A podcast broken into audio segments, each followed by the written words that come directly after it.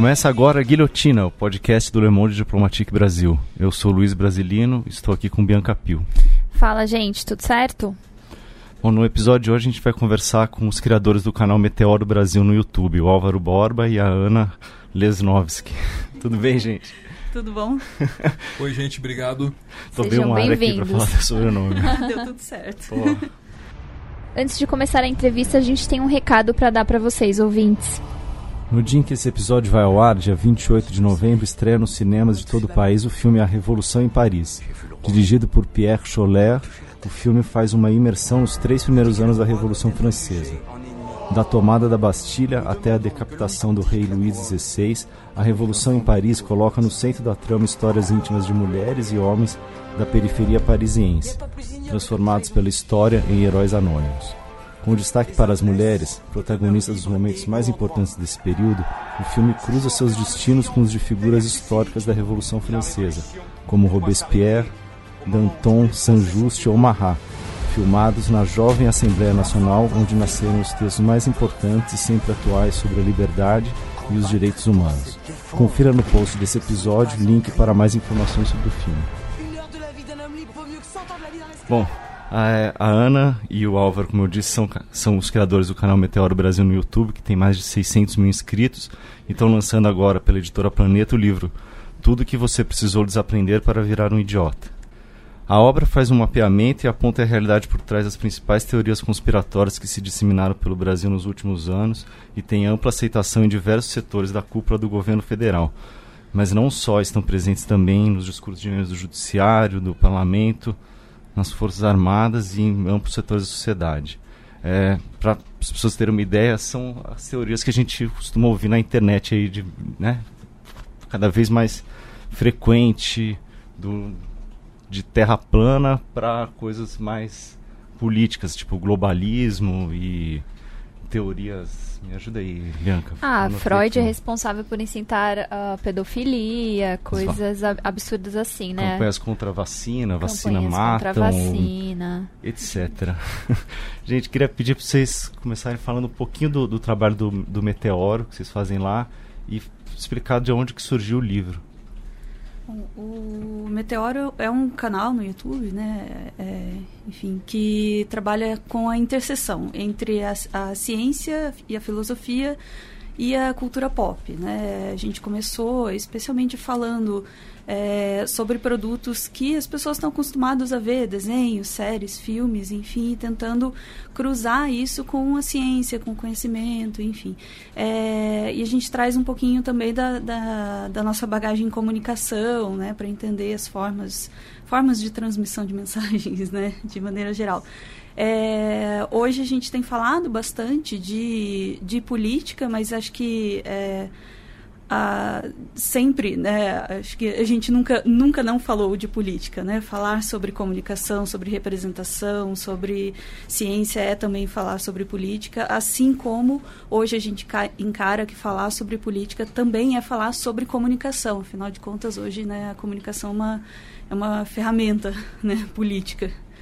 É, o, o maior barato, assim, pra gente sempre foi dissecar as relações entre ficção e realidade, porque essas coisas não existem de maneira independente isolada uma da outra. Né? Invente agora uma ficção, conte essa ficção para milhões e milhões de pessoas e a realidade será impactada em função dessa ficção que você acabou de inventar. Da mesma forma, toda ficção que já existiu e existirá, tem como realidade a base, porque nenhum escritor ou, ou, inventor de ficção vive em algum lugar além dessa realidade. Ele só pode se embasar nessa realidade. Então tem uma via de mão dupla, né? Que está muito bem estabelecida nessas teorias conspiratórias que a gente está mencionando aqui. Enquanto vocês apresentavam, surgiram ali alguns exemplos. Eu peguei a Bianca mencionando esse do, do Freud, Freud, né? Esse do Freud para mim é uma coisa assim super simbólica de como as coisas acontecem. Vamos voltar no tempo aí. E, e, e desculpa se eu estiver me dedicando demais a esse caso, mas para mim ele é super simbólico, cara. Campanha presidencial, beleza? Vem alguém lá e fala assim: pô, tem um candidato aí que ele é a favor do incesto, hein? Não votem nesse cara, olha que perigo para a família brasileira aí, ele é a favor do incesto. A conversa vai, a conversa vem, investiga daqui, investiga de lá. Por que, que o candidato era ou não era a favor do incesto? Porque ele escreveu lá um livrinho e o livrinho tinha uma citação a Freud. Você está tá entendendo isso? Uhum. Aí. Sim todo o jornalismo brasileiro se mobiliza, olha para aquilo e fala: não, é mentira. Eu aqui com a minha agência de checagem, ó, já vim aqui, olhei, é mentira. Ele não é a favor do incesto, não. Tem só lá uma menção a Freud aí no material, no material aí que ele escreveu anos e anos antes, tal. Né? E aí deu tempo do jornalismo da checagem livrar a barra do candidato. E beleza, é o que tinha que fazer mesmo, restabeleceu a verdade imediata para aquele contexto eleitoral, para o que importava naquele momento. Mas, mano, e a obra do Freud? Sobrou pro Freud. Uhum. Quanto tempo é. passou e ninguém mais olhou para aquilo porque já não interessava mais, saiu de pauta e deve estar deve tá circulando no, no Zap Zap até agora aí. Tem um monte de tio e tia achando que é isso aí mesmo. É, Entendeu? existe um pedaço da realidade né, que está tá formada em torno dessa ideia. Freud defende o incesto. Né, é, a, a, ficção da, da, teoria conspiratória conseguiu alterar um pedacinho da realidade. Né? Comeu esse pedacinho, ó, pegou, é meu. Né? E o livro, o livro está aqui para, sabe, tentar, né? Tentar desfazer, é. desfazer esse dano, voltar lá atrás né? quando essa, essa, essa teoria conspiratória se estruturou, fala, meu, não é isso. E, e mais, da, da, onde veio essa ideia? Da onde nasce essa, essa histeria? É o que a gente está tentando fazer aqui em vários casos. Né? Uhum. E no livro vocês falam, usam o conceito da super teoria conspiratória. Queria que vocês explicassem, né? Porque por trás de tudo isso tem sempre essa teoria da conspiração, né? E isso não é só um fenômeno brasileiro. Também seria legal se vocês falassem também outros exemplos em outros países. É, no livro a gente a gente gosta de dizer que a gente tenta mapear o buraco civilizatório onde o Brasil se meteu, né? É, como é que a gente começou a basear políticas públicas em teorias conspiratórias, né? E quais são essas essas ideias conspiratórias que estão estão por trás, né? Do, do, do, das, dos rumos que a gente está tomando. É, e a gente foi identificando né, que muitas delas, na verdade, elas são uma grande família né, de, de teorias conspiratórias. Porque é meio que a natureza da teoria conspiratória. Né? Uma leva a outra, porque uma ajuda a, a a avalizar a outra, né? Ajuda a reforçar a outra. É, e isso é o que né, a gente chama de uma super teoria conspiratória, né? Um megazord da, da teoria Dá conspiratória. Dá para imaginar assim, é, várias mentiras se juntam e formam essa coisa chamada super teoria conspiratória. Não é invenção nossa, é um, é um arsenal teórico assim ao qual se recorre com alguma facilidade, né? E tem como autor um cara chamado Michael Barkun, que é um entre vários teóricos que a gente aos quais a gente recorre para conseguir compor o, o, o, nosso livro aqui, né? O Michael Barkun classifica teorias conspiratórias em três tipos. Isso é muito importante eh, eh, para a maneira como o livro está estruturado. Primeiro, vem as teorias conspiratórias de eventos. Então, pega um evento específico e inventa uma história cheia de detalhes, os mais diversos, a respeito desse, desse evento. Né? Depois vem as teorias conspiratórias sistemáticas. São aquelas que estão sempre aí, estão sempre vigentes. Um exemplo, o marxismo cultural. Né? É, é, essa é uma teoria conspiratória sistemática. Quando as teorias desses dois tipos, as de eventos que ocorrem é, aqui e ali pontualmente, mais as sistemáticas, se unem e conseguem meio que confirmar uma outra, e aqui eu estou falando de uma engenharia ficcional. Um, sabe, a mentira do primeiro andar justifica do segundo, que justifica do terceiro, que faz o edifício de mentira parar de pé. Esse edifício de mentira aí é a super teoria conspiratória. O Brasil hoje está loucão numa dessas. Tá, mas, mas tá, tá doidão, tá doidão numa dessas.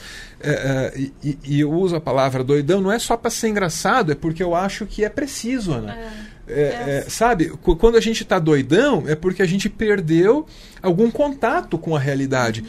E, meu Deus, o, qual é a finalidade da super teoria conspiratória se não é limitar o seu contato com a realidade. Aliás, limitar o contato com a realidade é parte de uma estratégia política uhum. que tem nome. É, tem nome e às vezes a gente tem pudor de nomear as coisas, né, como elas devem ser, mas é parte da estratégia do fascismo, né? Uhum. É, tá lá nos dez pilares. Outro autor fascismo, ao qual a gente né? recorre, né? O, o, Stanley, é, e, e, e, e, ele coloca dez aspectos dessa técnica para se obter e manter poder. Né? Essa técnica se chama fascismo. Um pilar central, assim, do qual os outros dependem, é a destruição da, da realidade. realidade. Então isso não é por acaso. E olha que coincidência, um outro pilar é a tensão sexual. Veja, é. né? O que Tem justifica a, história é. do Freud lá. É. Então, e, e, vimos uma madeira de piroca bombar na eleição, Exatamente. não foi à toa, né? É. O lance da mamadeira, pô, é, é, super interessante, assim, né? Às vezes a gente fala em vídeo e, e, e, em outros lugares aí sobre a mamadeira e com frequência o pessoal minimiza isso, sabe, Bianca? Sim. Ah, não, ninguém nem acreditou nisso aí, capaz que alguém levou a sério. Mano, primeiro, primeiro que eu não, eu não tenho esse dado, eu não tenho, eu não tenho como, como aferir uhum. quantos acreditaram, quantos não acreditaram. É difícil de mensurar, mas, além de tudo isso, a mentira da mamadeira, cara, ela ajuda a sustentar um clima de tensão sexual. Uhum. E, e, esse, e esse clima de tensão sexual, ele é necessário para o fascismo poder, poder proliferar, sabe? Você falou da, da mentira, uma dúvida que eu tava assim, é por que, que vocês escolheram é, classificar essas frases, essas concepções de teoria da conspiração e não, sei lá, de mentiras ou fake news, outras né? fake é, news, como, como é mais corrente. Assim.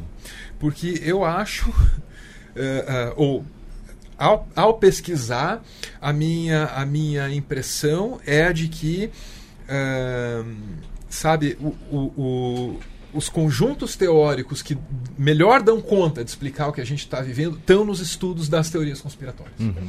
Porque é... não é uma coisa isolada, né? Tipo Nunca isso, é. uma madeira de não piroca. Não é só ela uma tá... madeira de piroca, né? É. Tá e, e, entenda, elas, elas, elas nunca deixaram de estar tá por aí. O Jason Stanley, autor do, de Como Funciona o Fascismo, é um cara que vem para dizer assim, ó, a gente foi tolerante com teoria conspiratória. A gente aceita a teoria conspiratória sobre populações específicas. Uhum. Né? E aí cita o caso, cita o caso do, dos, dos, negros nos Estados Unidos, sobre os quais eh, nunca se parou de, de, de, de, se disseminar mentiras organizadas, assim, sabe? Ah, um, um, um crime específico aqui, eh, juntado com, né, que é a teoria conspiratória é, não, de evento, ah, de né? Ah, tá. justifica a, a, minha crença aqui de que eles é, é sacrificam animais, ah. assim, assim, assim, que é uma teoria conspiratória sistemática. Então, nunca deixou de existir teoria conspiratória sobre populações específicas. Era de se esperar que uma hora ou outra ia chegar alguém e falar: ah, beleza, vocês já aceitam isso contra essa ou aquela população, que tal se eu destinasse isso para o conjunto da sociedade, né? E infernizasse a vida de todos vocês e, deixar, e deixasse o mundo mais feio no processo? Porque é o que está rolando. Ana, eu queria voltar ao lance da destruição da realidade, que você falou como um dos pilares do fascismo, né? Uhum. É, do, desses dez pilares. Mas que vocês estavam que para a obra de vocês é a mais importante. Por quê? Qual o papel que, que cumpre essa destruição, né? Da... Na verdade, eu acho que a relação das teorias conspiratórias com a realidade ela é uma relação muito curiosa, assim, porque a gente imagina que a teoria conspiratória ela se contrapõe à realidade. Talvez seja por isso até que o termo mentira ele seja não seja insuficiente, é, insuficiente é, melhor, é a expressão correta, é, porque não é uma questão de contraponto na realidade. Pelo contrário, a teoria conspiratória ela se alimenta da realidade, né? É, é, ela usa pedaços da realidade para sustentar aí sim as mentiras né, e as, as invenções que ela está propondo. É, ao fazê-lo, ela consegue um, criar um estado de coisas em que você não consegue mais enxergar a linha entre uma coisa e a outra. Isso é a destruição da realidade, né? Como eu estou entendendo. É, você não, não, não consegue recuperar mais o estado, né? Onde essa informação se encaixa, né? Na, na, nas classificações, porque ela mistura. E essa, essa mistura que é interessante, mas ao mesmo tempo muito assustadora, né?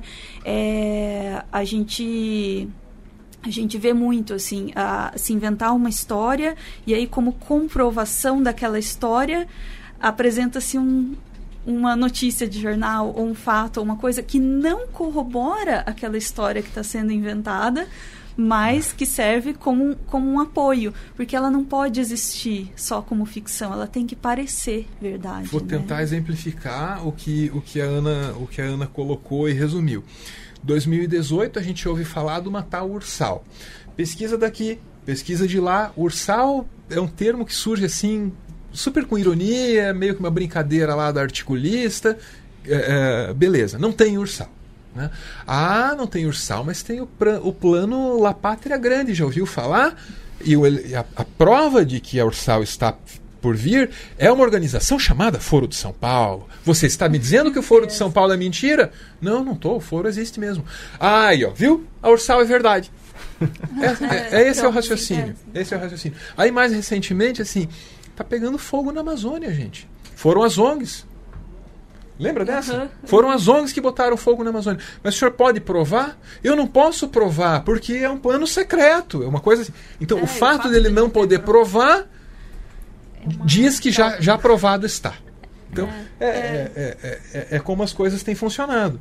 e tudo isso está ligado, de novo, à natureza da, da teoria conspiratória. Né? Ela não é sobre fatos. Então, ela não é irrefutável. Isso, isso é uma, não, uma das coisas ela é irrefutável. Ela é irrefutável, é. É, me você, você não tem como convencer aquele que nela é. crê de que a coisa Isso, toda é uma balela. É, essa é uma das, das grandes, assim, é uma das, das conclusões pra gente que é muito cara, assim, né? Você não pode refutar uma teoria conspiratória, porque ela é baseada em crença. E crença você não refuta, né? É, Para crença não, não é fato. Você está lidando com emoções, você está lidando com sentimentos, com o subjetivo.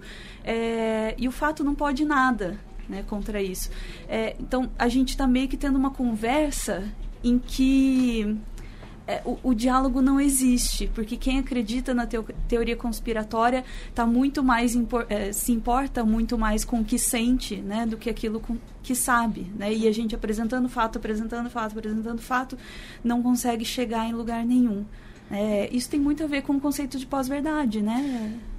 Que é um contexto dentro do qual uh, as nossas crenças e os nossos sentimentos pesam muito mais na hora de moldar a opinião pública do que os fatos uhum. objetivos. Isso é, isso, isso é o básico do básico do, do, do pós-verdade. A definição não é nem nossa, é da Oxford Dictionaries, quando escolheu o termo lá como palavra do ano em, em, em 2016. Né?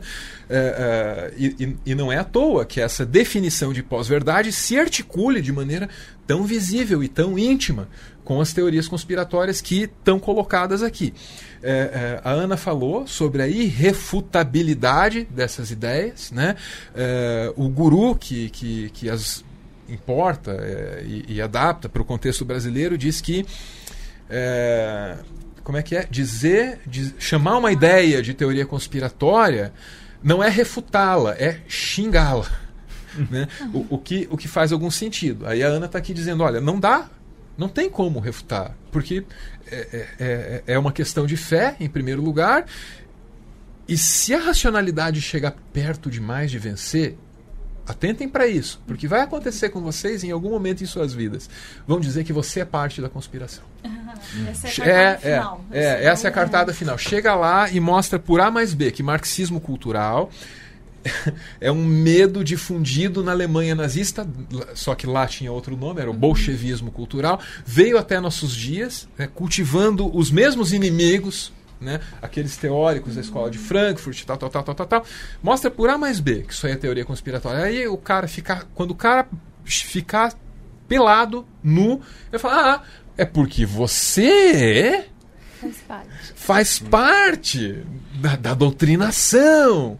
Faz parte do establishment acadêmico, faz parte do, do, do, do, do grande plano que envolve a mídia e tal, e está aí difundindo o marxismo cultural. Então, na, sabe, é, lá no fim, no fim da história, você, você tem que lidar com essas coisas. Eu estou dizendo porque essa é a minha experiência prática. E aí, assim, ah, beleza, essa é a tua experiência empírica. Quem disse que isso vai acontecer comigo? Vai acontecer comigo. Olha, aconteceu com a gente tantas vezes e tantas vezes e tantas vezes que eu não posso achar que eu tirei um bilhete sorte da Mega Sena. Não, é o e tenho que lidar com isso, sabe, todo dia. tirar a legitimidade do interlocutor, Do né? E aí interlocutor, encerra é. a discussão. É, eu queria falar um pouco também da polarização, né, que foi utilizada também como uma ferramenta política e aí alimentada por essas teorias, não só por mentiras, mas essa polarização ajuda a sustentar isso, né? Esse nós contra ele sempre, né? É, a polarização tem um, tem um efeito subjetivo, né? É, é muito evidente, né? Esse clima de nós contra eles também, né? Faz parte dos mecanismos, né? Do, do, do fascismo, enfim, desse tipo de, de, de ideia. É, mas a polarização também é um fenômeno comunicacional. É, e pra gente isso, isso interessa bastante, assim. É, a, a gente começa a falar muito de polarização quando a gente vai, né, pra gente aqui, é, quando a gente vai observar como funcionam os algoritmos. Né, é, a, a, como os algoritmos incentivam a conversa é, polarizadora. Mas essa história é muito mais antiga, né? A gente gosta bastante da pesquisa do Rudy Kopmans, né, que é, é, pesquisou a, a, a, transmissão de informações, a circulação de informações na esfera pública de comunicação.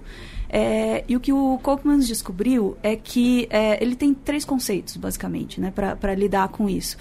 Ah, me ajuda para eu não me confundir. V vamos lá. É, o que define que mensagem é propagada e que mensagem não é propagada são três características dessa mensagem. Isso é, uhum. é o básico do básico de um autor chamado Rudy Kopmans. A gente se apoia muito no, no, no, no, no, no trabalho dele. É. Né? É, ah. Mas a, a, primeira característica é a visibilidade. A visibilidade. Então, uhum. o que torna uma mensagem visível? Aí o cara tem é, claro, que dá o conceito de visibilidade, que para ele era. É, a visibilidade assim, é o espaço que uma determinada informação vai ocupar nos meios de comunicação. Né? O Kopman está falando dos anos 90, é, então estamos falando de mídia analógica. É, então, o espaço no jornal, o tempo que vai levar na TV, o tempo no rádio. Né? É, mas como é que o que é que define? Do que decorre é. a visibilidade? visibilidade. É, é, uma outra na... característica, que é a capacidade de ressonância dessa mensagem. E aí ressonância para ele é aquilo que faz a gente querer debater, é por Isso. aí. É, é aquilo que tem na mensagem que faz com que você queira conversar sobre isso, né? Chega em casa, comentou, você viu tal, tal coisa, tá, percebeu o que aconteceu, tal coisa, quer discutir, né, um, um com o outro. E aí, para entender o que é que faz alguma coisa ter ressonância, ele se sai com um terceiro conceito, que é a legitimidade. É. Que aí é o pulo do gato. Né? A, a, legitimidade é a capacidade que uma mensagem tem de gerar consenso sobre si mesma. É, e aí ele percebe o seguinte: uma mensagem que tem muito consenso, ou seja, todo mundo concorda com ela, ninguém fala sobre ela. ela não gera ressonância. ressonância, tem pouca visibilidade. Uma mensagem que tem muita pouca legitimidade, zero de legitimidade, ninguém, todo mundo discorda daquilo. Então, ninguém quer falar sobre isso. Também tem pouca ressonância, pouca visibilidade. Mas a mensagem que tem mais mais ressonância e mais visibilidade é aquela que tem uma legitimidade mediana, ou seja, aquela que metade das pessoas concordam, metade discordam, e aí elas têm vontade de de debater. Conclusão, conclusão eh, básica desse, desse aparato teórico que inclusive pode ser desenhado num gráfico cartesiano, entende? Uhum. Tenta imaginar isso. Uma linha horizontal mede essa tal de legitimidade, essa régua para medir consenso. Uma régua vertical mede a ressonância, fator do qual depende a visibilidade, depende o espaço obtido em mídia, né? Ah, as mensagens que estão bem no meio da régua horizontal, cara, elas estão lá no topo da ressonância. Então a conclusão aqui é: aquilo que nos polariza ganha as nossas atenções. Houve um momento, até bem. Houve um momento, não, ao longo da história, isso teve uma importância sim relativa para a política. Porque num acordo de gabinete, eu, eu converso lá com, com o dono da rádio, com o dono da TV, com o diretor uhum. do jornal, e ele garante para mim a visibilidade através de meios artificiais. A, a política me garante o espaço na comunicação. Quando vem o, as redes sociais digitais, danou-se, eu, te, eu, tenho que conquistar esses espaços no varejo. E aí, uhum. baixar a legitimidade da mensagem passa a ser importante. E você deixa de ter candidatos à presidência que falam coisas como amo meu povo, quero o bem de todos, e aquelas Pela coisas com as saúde, quais, pela, pela saúde, educação. pela educação. E aparece lá os caras para dizer. Não estou inventando nada, isso foi dito, ou isso, ou parecido com isso, num Roda Viva aí em 2018, que era o português nunca pisou na África, não tem herança da escravidão, coisa nenhuma. E eu lembro do âncora, tadinho do âncora. Só teve tempo de dizer, pelo amor de Deus. e- e- e é isso. Então, então te- tem- teve alguma mudança né, é, é, trazida pela tecnologia no equilíbrio entre política e comunicação. A Ana tem uma frase boa para isso aí, que é: me ajuda aqui, eu, eu vou parafrasear você errado. A comunicação era uma ferramenta na mão da política. E agora o que você tem é o contrário. É, a política, A política é uma virou uma ferramenta na mão da comunicação. A política está sendo operada nos termos da comunicação. E é, isso meio que ajuda a entender por que, que o mundo virou de cabeça para baixo. É, hoje, hoje se faz política a partir da comunicação, porque é, é muito legal, né? E a gente se empolgou muito com isso na história da internet, né? Ah, cada um vai ser um meio de comunicação. Beleza, só que a gente não, não parou para entender como é que os meios de comunicação funcionam, como as mensagens se propagam, e a gente se deixou hackear. né? se deixa se deixa hackear por quem quer utilizar o meio de comunicação como ferramenta política.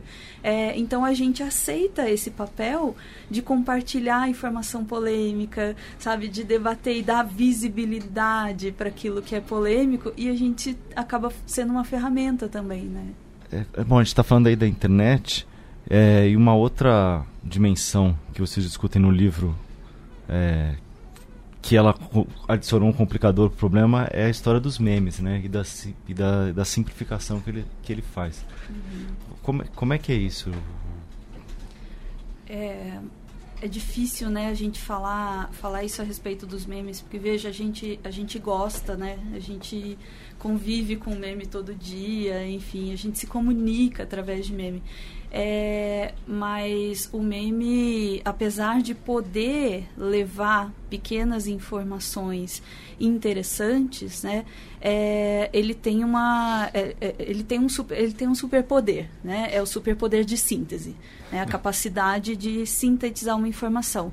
Mas como todo superpoder, ele tem uma antítese, né, tem uma criptonita, é, que é a forma do conhecimento científico, né, é, que não é feito para ser conduzido em informações tão pequenas né, quanto a do meme. É, é difícil de reduzir né, o, o- um artigo científico. Né, a- a- é, quem fala isso é o... É o professor Paulo, Paulo Sérgio, Sérgio Guerreiro, Guerreiro. autor de um, de, um, de um livro no qual nós também nos apoiamos Uhum. assim ao longo, ao longo aqui da nossa narrativa, chamado A Eleição de um Meme, que sim, é sobre o Brasil e sim, é um livro recente.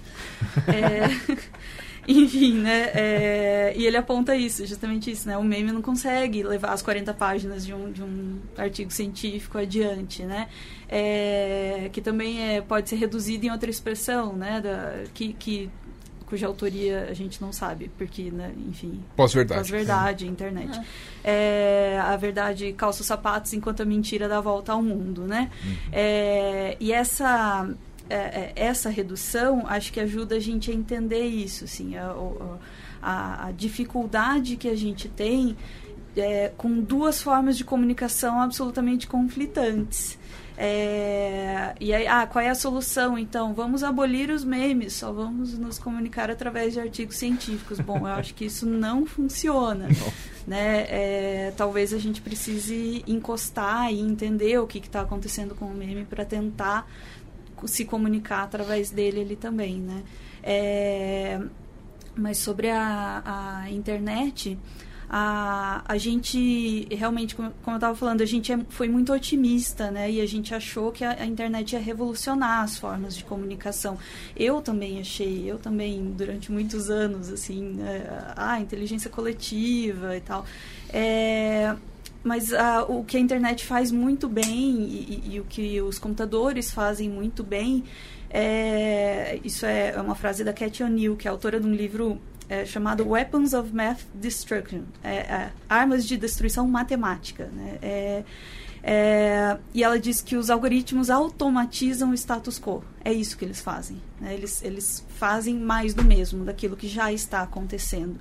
E a ilusão de que a, a, as redes iam propor uma nova forma de comunicação, ela cegou a gente, impediu que a gente enxergasse o papel que a gente ia passar a desempenhar. Né? É, e é isso que, que permitiu que a gente fosse hackeado, né? que a gente fosse usado. Né?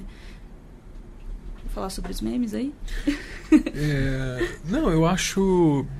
Eu, primeiro, primeiro eu queria livrar você dessa, porque hum. não é só você que é culpada desse otimismo é quase, quase não, infantil que acompanhou a chegada de uma nova tecnologia. Todo mundo olhou para a internet assim, sabe? E, uhum. e, fez grandes elogios àquele novo meio de comunicação, enquanto estava, sei lá, no chat do UOL. Né? sabe? É, é, no ICQ da vida. No ICQ da vida. Quem não tal. sabe o que é ICQ, gente? é, pesquisem história é, da internet. Foi assim Google, que a gente recebeu a coisa. Foi. Deveria ter sido? Não. Se a gente olhasse um pouco, um pouco mais de atenção para a própria história, coisa que a gente não fez, né? É, é sabe, é, ao longo da história da humanidade tem sido assim. Um grande avanço na forma de se comunicar está antecipando um terremoto é, político e social que pode potencialmente pode é, mudar radicalmente a maneira como nós nos organizamos, nos relacionamos e sobretudo as relações de poder. Né? Isso, isso aconteceu antes na, na, na história da, da humanidade. Tinha, tinha um brother lá que ele era, acho que filho de uma família lá de Orives, né? E estava interessado lá em, em, em, colocar metal na tinta e aí o metal no papel. Um dia ele descobriu lá que se ele, sabe, formatasse bloquinhos diferentes ali numa, numa chapa, ele conseguia imprimir livro, rapaz. Era prensa de tipos móveis. O brother era o Gutenberg. Pô, não, não, não demorou muito, o mundo virou de cabeça para baixo mesmo. Né? Veio a reforma protestante, é, passou mais um tempo, veio uma coisa que agora parece datada, parece meio moribunda, não trouxe a humanidade para um lugar legal, uma coisa chamada capitalismo. Não estou dizendo que o Gutenberg inventou o capitalismo com a prensa de tipos móveis. Não é isso. Mas é parte do contexto histórico. Não, não, não, não, não, não, não, não dava para se reorganizar de maneira tão radicalmente diferente é, do, do, sistema feudal vigente lá até então, sem aquele troço, sem, aquela, sem aquele impulso tecnológico. E aí pá, aconteceu de novo, tá aí. E a gente está vivendo um período de reorganização. Eu não sei se leva para um lugar pior ou melhor. Eu não sei. Eu sei que a mudança não é fácil de viver, porque eu estou vivendo e mano, não está fácil. Não está fácil para nenhum de nós. E a gente tem que olhar para o mundo nesse estágio de mudança e no mínimo ter a consciência do que está acontecendo. Assim é, é uma mudança muito radical, talvez sem precedentes. Estou dentro dela, não consigo entender, porque ainda que eu tivesse as ferramentas metodológicas adequadas para analisar o fenômeno, me falta distanciamento histórico. É grande demais para eu ver tão de perto. E dói tá dentro disso. E dá uma desesperança em todo mundo. Uhum. Né? Mas, meu, sabe, só, só ter a consciência da coisa já é, já é meio caminho andado para que a gente possa tomar as rédeas do que quer que esteja acontecendo, sabe? E, e, e conseguir, no mínimo, encaminhar essa mudança para um lugar que seja melhor para a humanidade. Eu não estou falando de 1% da humanidade, eu estou falando melhor para a humanidade, sabe? E talvez Estou sendo otimista de novo, como eu fui quando eu vi a internet chegar nos anos 90. vou parar por aqui. Mas talvez seja possível. É, e, e, Álvaro e Ana, eu queria falar um pouco também da, das bolhas das redes sociais, né? Que elas é, têm a ver com essa polarização, tem a ver com o algoritmo, e elas só vão deixando as pessoas mais convictas daquelas, daquilo que ela acredita e defende e tal. Eu queria que vocês comentassem um pouco também isso. Nossa, a bolha é um, é um efeito é, muito fortuito, assim, né? Para esse contexto, assim, né? É, a, a gente falou sobre a, a, a a fa facilidade da mensagem polarizadora em se, em se propagar, né? É, e especialmente essa mensagem que é baseada ali com um pezinho na realidade, pega uns elementos, mas é largamente composta de mentira, né? É, né, ter ali uma salpicadinha de realidade para fazer dar uma consistência na coisa. É, é, essa mensagem que vai chegar na, na, na sua rede é, e olha que, que maravilha, que coincidência, né? O algoritmo automatiza o status quo. Ele quer fazer mais do mesmo. É, então ele diz: ah, Ana, você gostou desse conteúdo aqui? Vou te dar mais deste conteúdo aqui. Ah, os, teus amigos aqui gostam desse conteúdo também, então eu vou deixar vocês com estes conteúdos aqui, porque ele, ele não quer me desafiar, ele não quer que eu, que eu me sinta desconfortável. Né? Ele quer que eu consuma aquilo que eu estou consumindo. É, isso é o que a gente chama de efeito bolha. Quer dizer, ele vai me trancar naquilo ali. Né? O, o, o, sujeito é aprisionado né? É, é, pela mentira e fica ali quentinho dentro da bolha, confortável, assim, onde a sua visão de mundo jamais é questionada.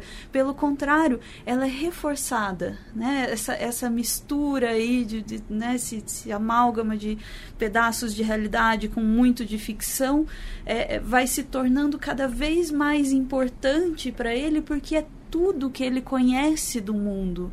E aí fica cada vez mais difícil de sair.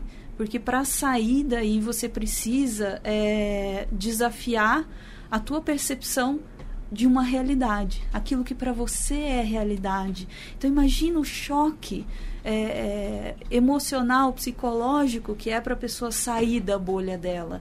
É, isso é onde a gente está. Né? E, e, é por isso que, de novo, é, é, mais uma questão sensível, talvez, do que uma questão factual. Você vai ter que tirar com muito carinho e delicadeza a pessoa de uma. de um Às vezes, e não quer dizer que seja que seja tudo colorido e fofinho ali dentro, não. Às vezes essa bolha é um lugar terrível, onde tem grandes perigos, né? onde o mundo é muito assustador, né? É, porque isso também meio estranhamente é reconfortante. Tem inimigos, né? Tem os malvados, comunistas, os esquerdistas, o sabe Deus quem que vai te atacar, né? É, o outro é muito confortável, assim, porque se, é, se é o outro não sou eu, né? É. É, então, eu queria perguntar se a gente está falando também sobre como essas, essas teorias são confortáveis para o receptor, mas elas também beneficiam determinados atores políticos. Eu queria perguntar para vocês como é que isso funciona.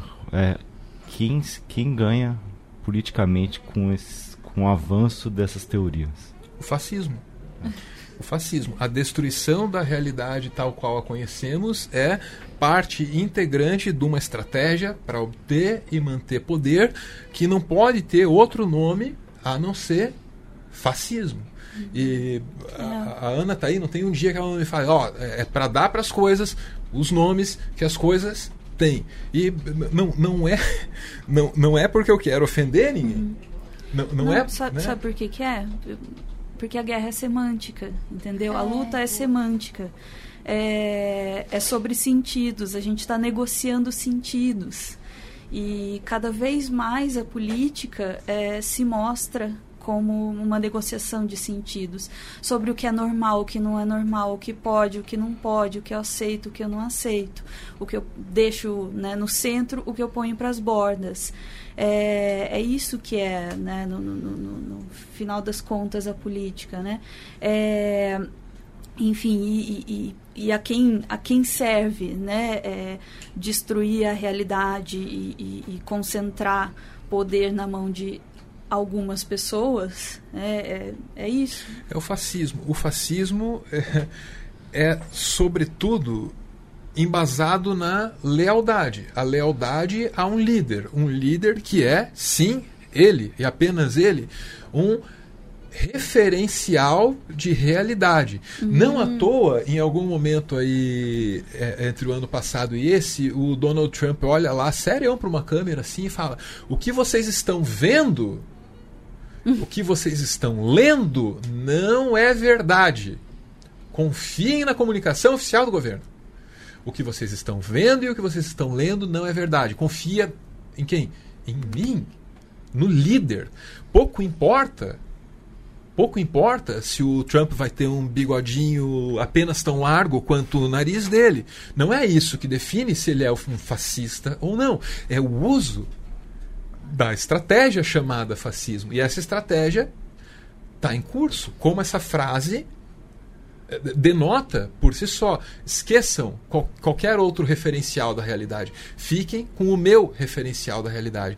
Não preciso usar outros exemplos de como isso tem acontecido no Brasil.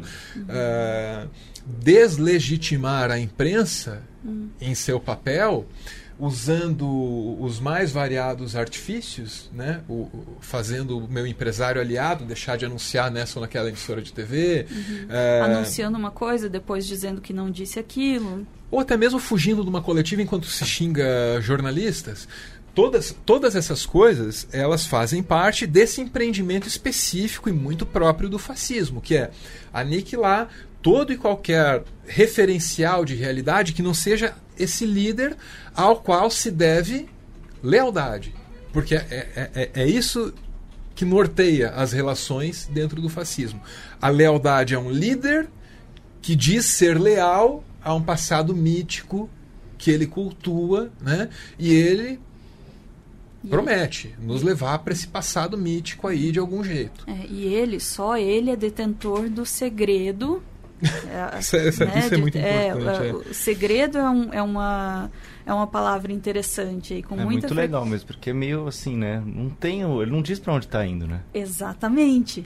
É, porque só ele conhece, só ele tem acesso ao caminho. Né? Se, se todo mundo pode conversar e ter acesso e descobrir, perde-se o poder. O poder também é semântico, né? Só eu tenho conhecimento, todo mundo vai atrás de mim. É, essas estratégias de segredo são muito comuns né, nas, nas teorias conspiratórias. Não, tem aqui um negócio, mas ó, é um negócio que só eu sei, tá? É, é, só, é só os iniciados que vão poder saber disso, tá?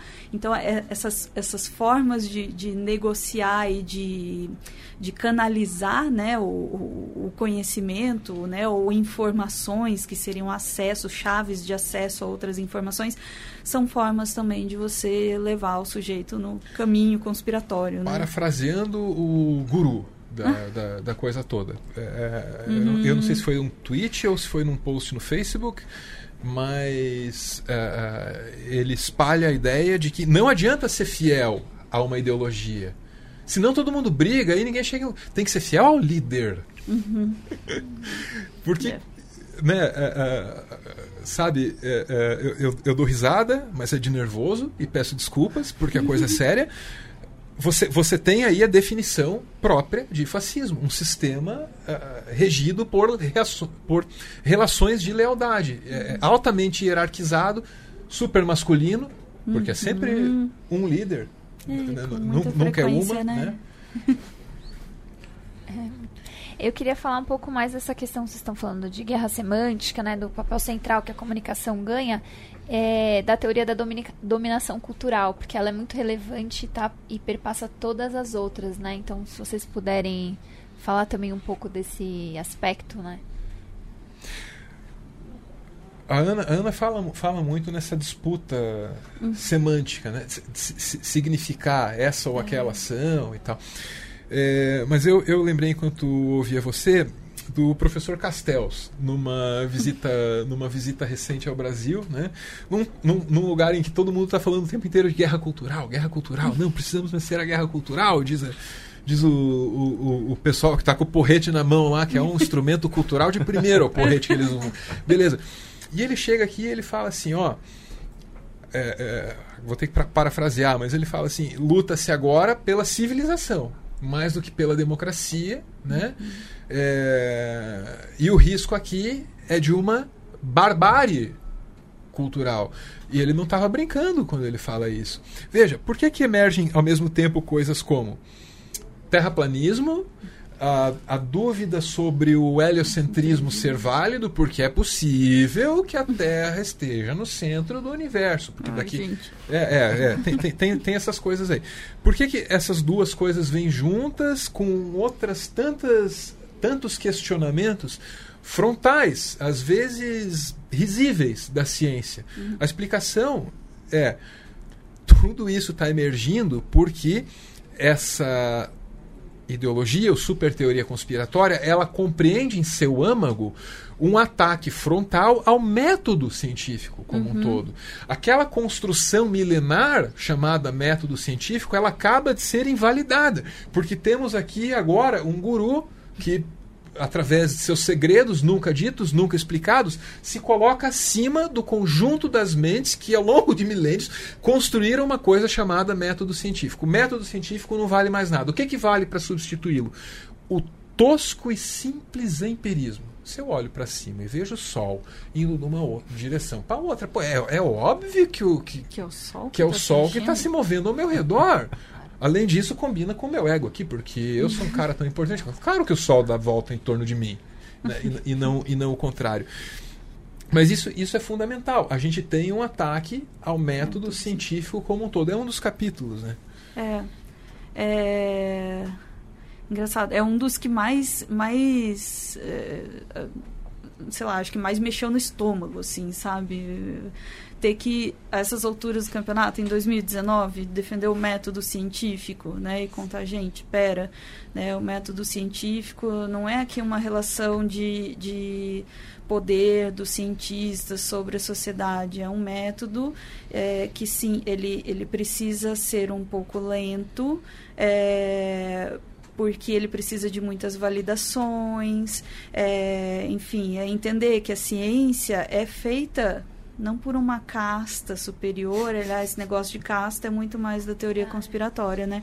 Tem até um É. capítulo no livro, né? É, sobre castas. É, ou sobre a crença né, nas castas. Ah, então, a- a- os cientistas não são uma casta superior, assim, são pessoas que têm um método, têm um trabalho, né? é, e a verdade não é uma coisa que est- está lá esperando para ser descoberta por uma pessoa iluminada. Ela é construída ao longo da história através de revisões e revisões, a- através de, de, sabe, de métodos, de testes, de, de validações. E sim, ela pode ser questionada, mas não é por um louco que vai chegar e dizer, não, eu acho que isso aí está tudo errado. Ele pode chegar e dizer isso, ele vai ser validado por outras pessoas e outras pessoas até que, né, se aquilo tiver fundamento, vai para frente, se não tiver, cai. É, e, e- você ter que explicar isso é um pouco, né, tira um pouco, assim, às vezes, da- da- da, da- do prumo da gente, é, mas também é gostoso, sabe? Porque a gente percebe que a, a academia tem muito a se aproximar também das pessoas e mostrar como funciona o método científico, né? Co- é- é, como a gente trabalha, enfim. É, porque acho que quanto mais a gente se afasta, mais a gente vai dando essa impressão mesmo, né? De que é uma é uma outra casta, é uma coisa, é uma relação de poder. E se há uma relação de poder da ciência com a sociedade, ora, por que, que o guru não pode propor outra relação de poder, então, dele com a sociedade? Né? Abre-se uma, uma brecha perigosa aí. É, é, e, e é isso, né? A gente tem que fechar essa brecha aí. Sim, sim. Bom, eu queria perguntar para vocês agora um pouquinho, da gente pudesse falar um pouquinho do, de algumas teorias específicas, né? É, começando pela primeira que é discutida no livro, que é a questão do globalismo, que eu entendo que é mais é a teoria é, mais abrangente, né, que está disseminada no nosso governo. Ó, tudo começa com uma visão hiper simplificadora da geopolítica. Hiper simplificadora. Então dispensa, dispensa. Assim, arbitrariamente. Todas as fronteiras entre todos os países, todo o complexo jogo da política global, joga tudo isso fora. Que é muito difícil de entender mesmo. e simplifica em três eh, eh, núcleos diferentes. Aí eh, é engraçado porque vai coincidir com uma tradição mística e filosófica chamada de perennialismo, que entende o mundo como dividido em três castas, em três grupos distintos. E aí o globalismo, na sua versão nacional, conforme proposta aí por um guru que eh, meio que importa e aí adapta essas ideias, né, vê o mundo dividido da seguinte forma: tem o bloco é, capitalista, tem o bloco é, comunista eurasiano e tem o bloco islâmico. Esses três blocos estão lutando pelo domínio e pelo poder global. Um governo é, mundial é inevitável, está vindo aí, e ao que tudo indica, porque spoiler aí no, na teoria do globalismo, os comunistas sempre vencem, sempre vencem, é, é, é uma coisa impressionante, né? Mas tem uma coincidência aqui com o perennialismo, que, é, que é essa, essa, essa tradição mais mística do que filosófica, na verdade, que gosta muito desse papo de castas, sabe?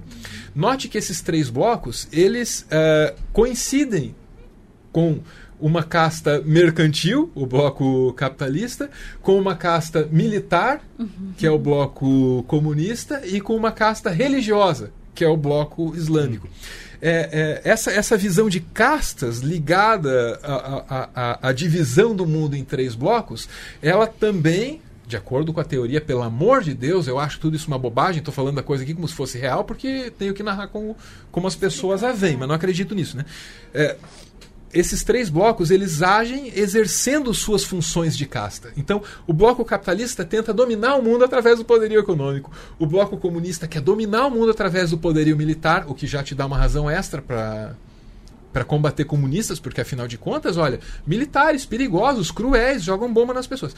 E o bloco islâmico quer dominar o mundo através da sua religião, quer converter todo mundo para sua fé. É, é, é com essa bobagem que a gente está lidando. E aí, eu peço, eu peço para quem está ouvindo parar por um instante e lamentar, ainda que só uma vez, o fato de estar no Itamaraty, cara. Você, você é, é, é eu, eu, não estou brincando. As, as relações exteriores do Brasil estão sendo encaminhadas por gente que toma isso como uma verdade factual. Entendeu? E teve um seminário aí no Itamaraty esses dias. Por Deus do céu, com esse nome: Globalismo. Como é que é? Teoria conspiratória ou verdade verificável, né? com vasta vantagem para verdade verificável. Posso estar parafraseando um pouco o nome é. do seminário, mas era por aí. Sim. Seríssimo o ah, negócio. Deixa eu falar, perguntar para você uma coisa específica dessa teoria que vocês falam no livro que eu achei muito curioso, que é o lance do consórcio. É, muito bom isso. É, é, o, o é. consórcio, é, é, muitas vezes seus membros serão chamados de metacapitalistas. E aí eu acho que é, é, é, é super engraçado, porque eu, eu, tive que ler a coisa toda, né? E muitas vezes eu vou ler assim. Eu vou me perguntar, entende? Olha, existe esse consórcio, que é uma entidade que reúne as pessoas mais ricas do mundo, e as pessoas mais ricas do mundo, por, por alguma razão que ninguém nunca me explica, elas querem o comunismo. Elas querem ver a vitória do bloco comunista amparado pelo seu poder militar. Aí, toda vez eu leio isso, em algumas páginas eu leio ele escrever assim: Não me peçam para explicar pela milésima vez por que os metacapitalistas estão em, é, em conluio com os comunistas eurasianos. Mano, que milésima vez? Eu li tudo. Cadê as 999? Não tem. Claro. É o que a Ana fala do, do segredo. Esse é um segredo. segredo. Né? É que o, que o valida como mestre, que o valida como guru. É, ah, nessa linha de perguntar de teorias conspiratórias, a gente eu queria falar da, dos direitos humanos, que também se apoia nessa questão do globalismo, mas é uma que é disseminada assim absurdamente, programas de TV, enfim. E aí explica um pouco pra gente também. É, essa é outra das coisas que deixa a gente um pouco atabalhoado, assim, né? É, é você ter que, é, em 2019, dizer que direitos humanos, bom, é, é meio que para todo mundo, né? É... Ah, acho que a, a, a, o, a gênese disso é, é um pouco uma desconfiança, né? De que ajudar o outro é de alguma forma se prejudicar, né? Não sei se é se, se é por aí, você tem, concorda Tem, tem um hiperindividualismo né? no meio da coisa. É. E os direitos humanos estão entrando no meio desse individualismo assim super exacerbado, uhum. né?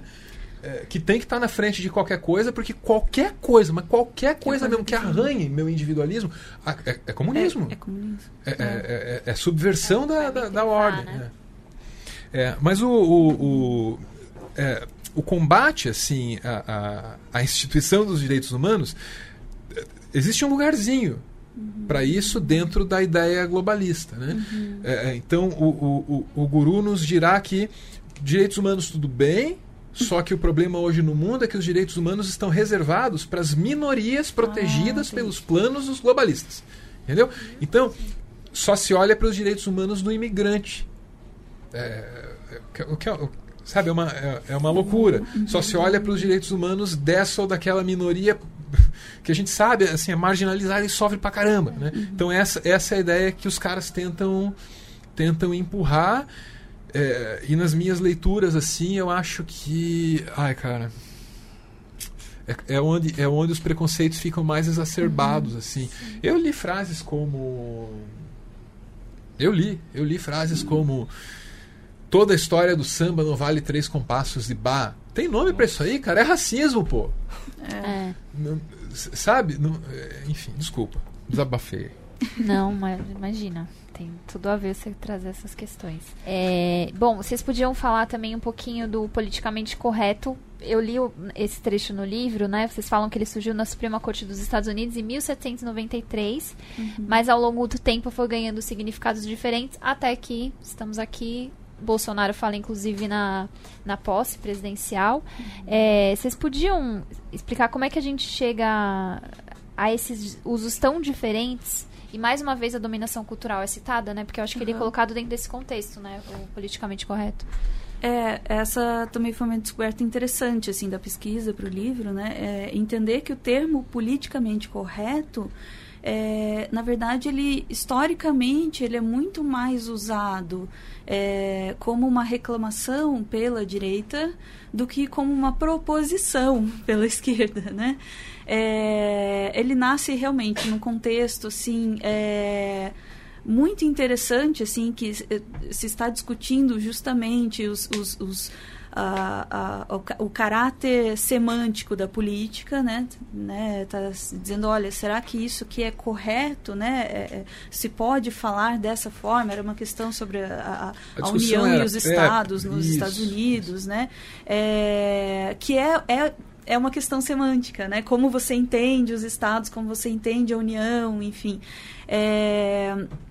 E aí ele sai desse contexto é, e passa a aparecer, né, é, é muito mais em, em artigos que é, mencionam, olha, tem uma questão aí, estão querendo nos impor o politicamente correto, né? E, e, na verdade não aparece em lugar nenhum como alguém dizendo, olha, é preciso ser politicamente correto. Assim, é, esse é um termo que demarca muito mais um incômodo, talvez. Né? De, olha, estão se mudando as formas do mundo, isso me assusta, isso me incomoda, eu dou o nome disso, de politicamente correto, e eu combato.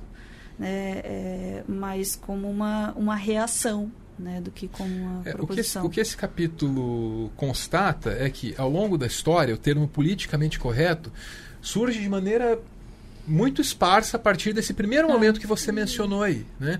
As outras aparições uhum. dele podem, ou, podem ter ou não a ver com esse primeiro uso na Suprema Corte. É discutível isso. Uhum. Né? Como é discutível também se politicamente correto, naquela primeira menção na Suprema Corte dos Estados Unidos, é o mesmo politicamente correto ao qual me refiro hoje. Uhum. Isso está aberto é, é, para discussão.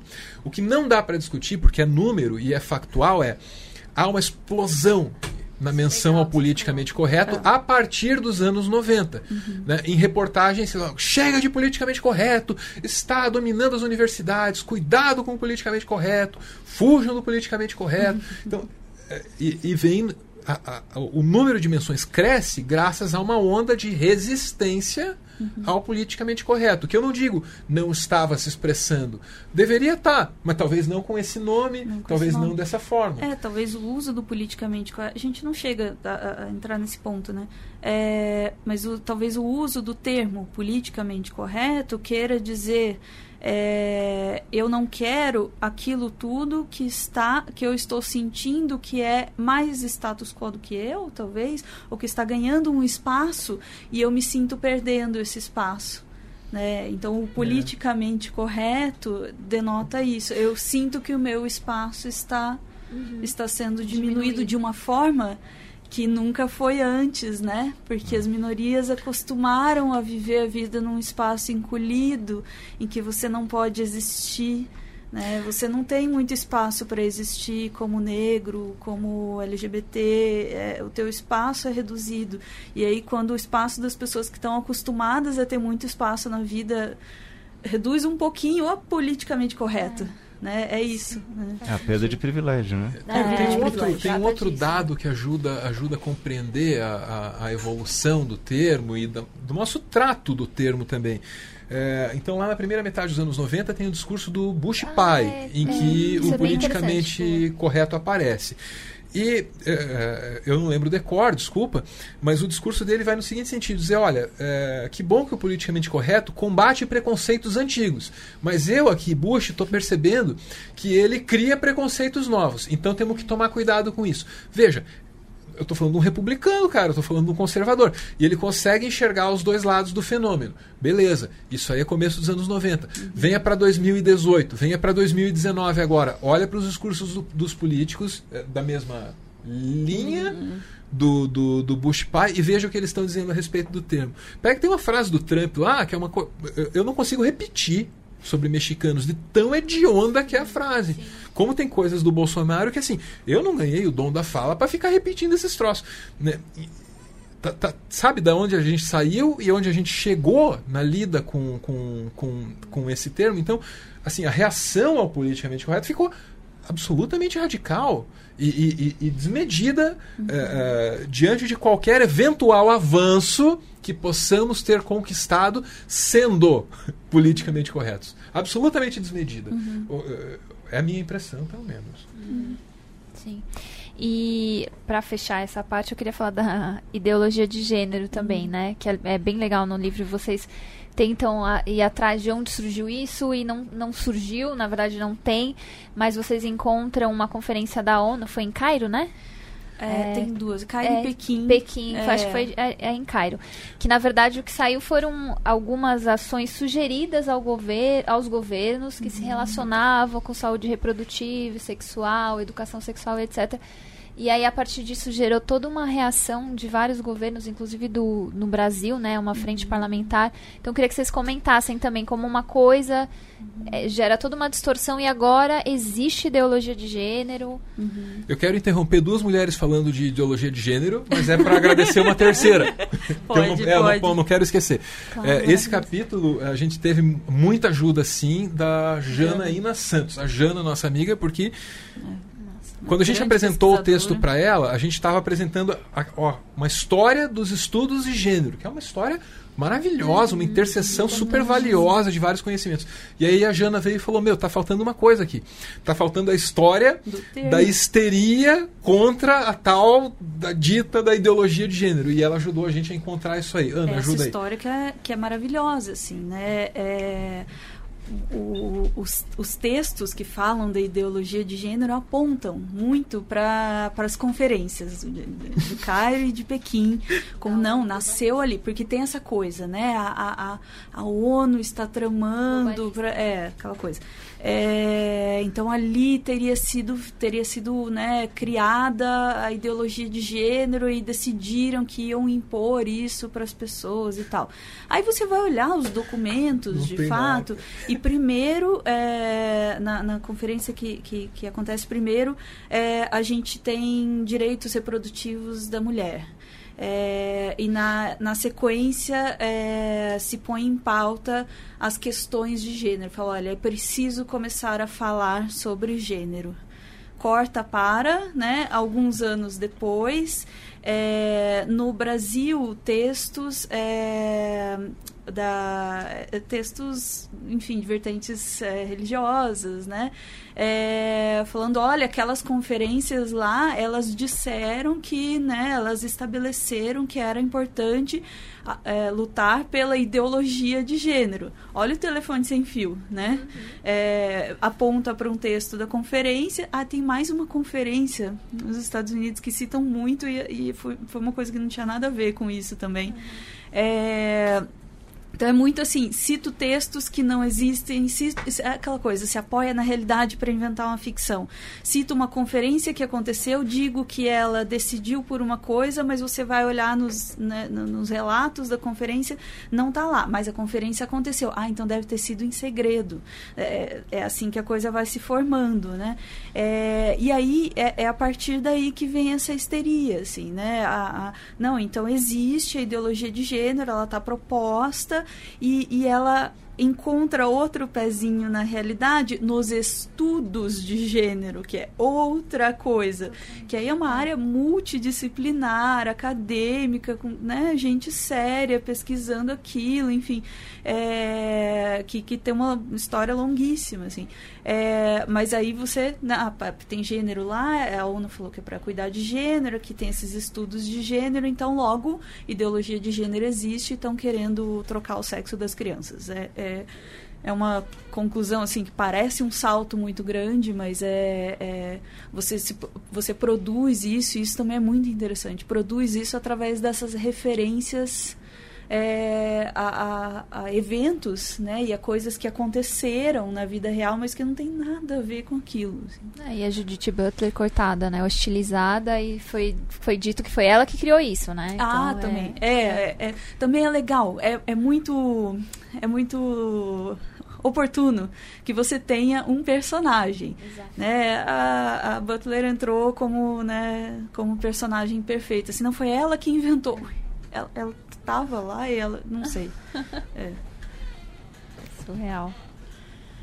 Gente, a gente está chegando ao final, mas eu não queria terminar sem deixar de perguntar para vocês. O livro chama Tudo que você precisou desaprender para virar um idiota. É, não, eu, eu queria perguntar do, desse idiota aí, se ele tem conserto, como é que é? Se vocês, na verdade, né, dirigem a mensagem a ele. É, tem uma, isso é um... Quer falar? É, é não, eu, eu, queria dizer o seguinte, ó, eu, eu todo dia tô, tô tentando aprender a lidar é, e todo dia eu agradeço a Ana porque sei lá, é, é, é, ela, é ela que me civiliza nos, nos, meus processos e tal. Se não fosse ela, eu até ia me, me, comunicar na internet, ia fazer alguma coisa lá, mas ia ser completamente diferente, assim. E sabe, se a gente não tem um jeito aberto, frontalmente belicoso de lidar com isso, é, é, é, é porque a Ana intervém e guia e orienta. Mas eu tenho a impressão tudo dito e elogio feito, que nem ela tem certeza sobre como o trato e a cura devem se dar. Ou estou errado? É, não tem um dia que a gente não converse sobre isso. É, a gente começa o livro falando sobre o idiota grego, né? É, que é o cara que está afastado da polis, está afastado da vida na cidade, não quer saber de política.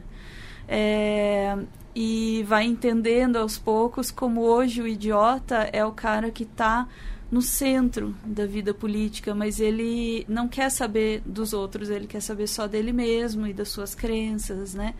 É, se tem uma saída para o idiota, é ele voltar para a civilização, né? É, é, isso, é começar a entender que ele vive em sociedade, né? mesmo que ele esteja no meio dela e atuando sobre os outros, né, ele não percebe, ele acha que ele é, é só ele e a sua timeline no Facebook, né, só ele e o seu WhatsApp. É, para mim, acho que o único jeito é isso, é, é, é começar a re, reconectar o idiota na, na e, e, o idiota tentando assim ser, um, sabe, o menos menos agressivo possível, porque o idiota é um termo técnico aí, né? O idiota é esse, é o cara que, né? soou tão, tão terrível, assim. É, é, um termo, é um termo técnico, técnico, tá? É, é, o cara que Ai, está fora da vida política. Então a gente precisa trazer, integrar o cara, é o único jeito de, de, dele deixar de ser idiota, né? Maravilhoso. É, e também trabalhar para não surgirem novos, né? Ah, sim, né? É, talvez, é, talvez se a gente não é, vou amarrando, né, o, o, assunto, talvez se a gente não ficar criando espaço para o idiota crescer, né, criando bolha para o idiota ficar isolado da realidade, isolado dos outros, talvez não se criem mais idiotas, né? Uhum. Pode ser um caminho. Gente, muito obrigado. Foi muito legal a conversa. Obrigado Valeu. mesmo, gente. Obrigada. Quero mais água aí depois. É. É, porque a gente fala bastante, mas é que a gente se empolga. Não, tá ótimo, gente. Para quem quiser também o livro é, tem lançamento em várias cidades e no canal de vocês tem mais informações, né? Isso. Isso aí, é. é só chegar lá no YouTube Eu... e colocar Meteoro Brasil. Mas só se você só. quiser. Bom, gente, obrigada por quem acompanhou até agora. A gente tá com uma campanha no Catarse para ajudar a produção do, do, do, Guilhotina e de outros produtos do Diplomatique. Então, entra lá para apoiar a gente. É catarse.me barra Diplomatique. A partir de 10 reais você já consegue nos ajudar. E também, para quem mora em São Paulo, ganha ingresso de cinema para o Petra Belas Artes. A gente também tem promoção de assinatura, que também é muito importante, que a gente não tem apoio publicitário. Então, assine o Diplomatic, tem a assinatura anual, tá 199 do impresso, você recebe em casa, e a assinatura digital é, mensal tá com 99% de desconto na primeira mensalidade. Então, a primeira mensalidade é praticamente de graça. É. É isso. Graça e depois é 10 reais por mês. Né? É, então suave, dá para você ler todo o nosso conteúdo e não pagar caro. Tá bom. Obrigada, gente. Falou, semana que vem.